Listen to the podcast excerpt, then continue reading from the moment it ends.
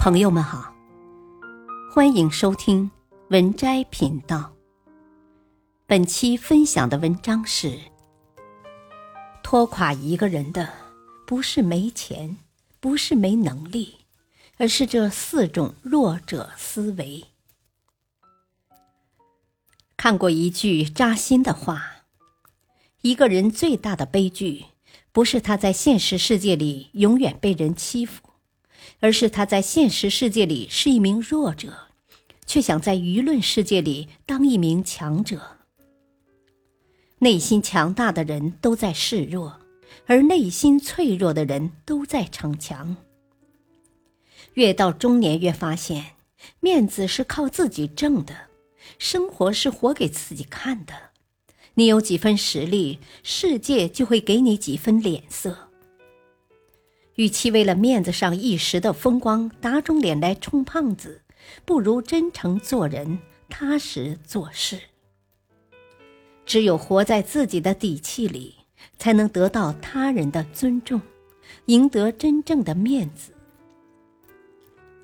第三，爱嫉妒，见不得别人好。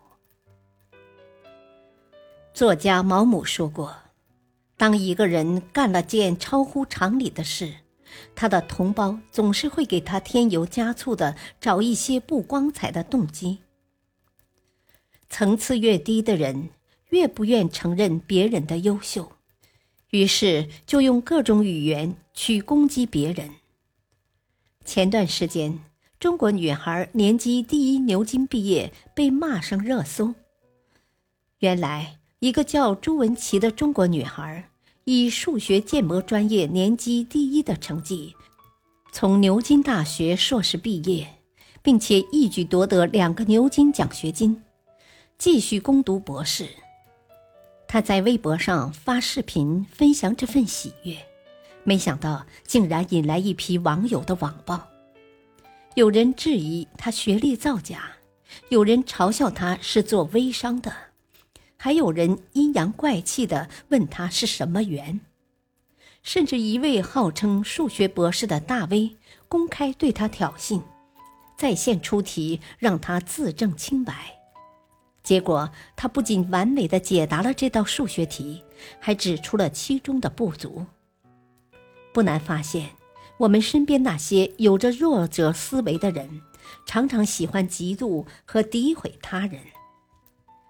看到同行生意兴隆，就想尽各种办法打击对手；看到同事升职加薪，就编造各种谣言诋毁对方。正如螃蟹定律中的螃蟹一样，竹篓里如果只有一只螃蟹，必须盖上盖子，否则它很快就能爬出去；但如果有多只螃蟹在篓子里，它们就会互相拖扯。谁也无法爬出去。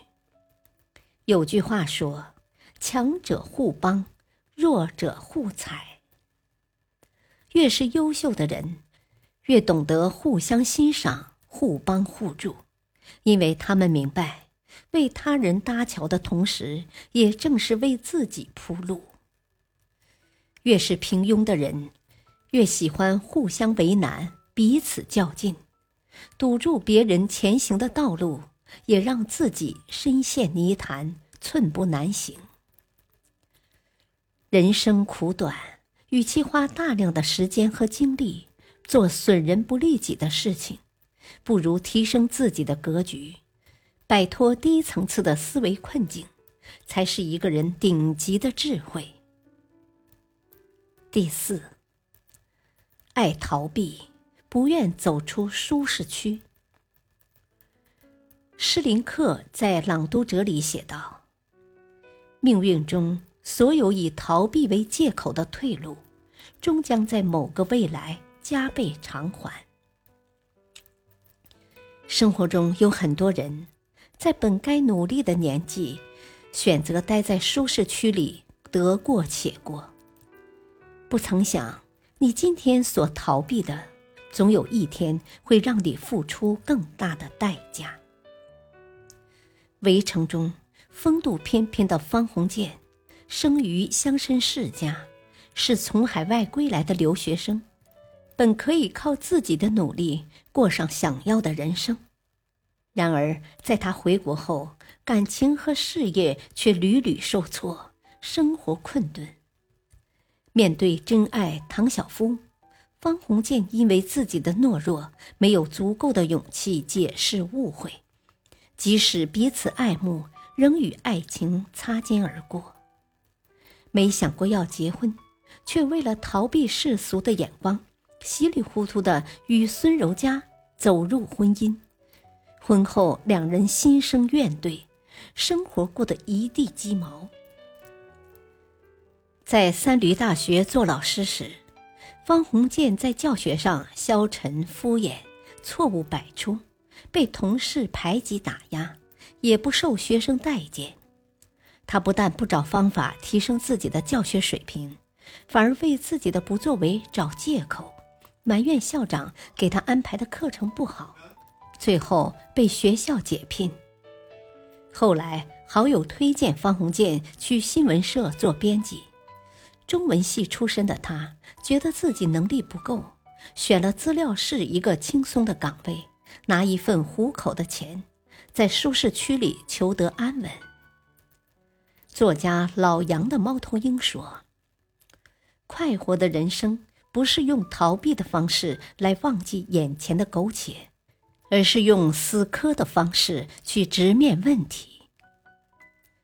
面对生活的窘境，弱者习惯逃避，处处听天由命，在踌躇不前中错过许多成长的机会；而强者则会直面自己的问题，敢于迎难而上，在挫折前主动成长。在痛苦中涅槃重生。人生没有白吃的苦，所有的运气和成功都是由苦难叠加而成的。面对不确定的未来，与其消极逃避，不如勇敢拥抱它，在跌跌撞撞的路上，让自己变得更强大。第五。猎豹移动的 CEO 傅盛说：“人与人之间最大的差别是认知，拉开人与人之间差距的根本是思维。我们用什么样的思维方式看待这个世界，决定我们会过上什么样的人生。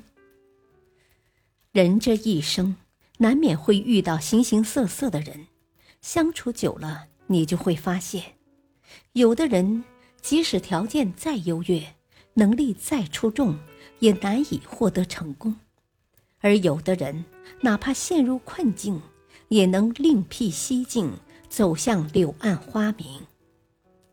愿我们都能打破思维的桎梏，丢掉弱者的枷锁，向下扎根，向上生长，活成真正的强者。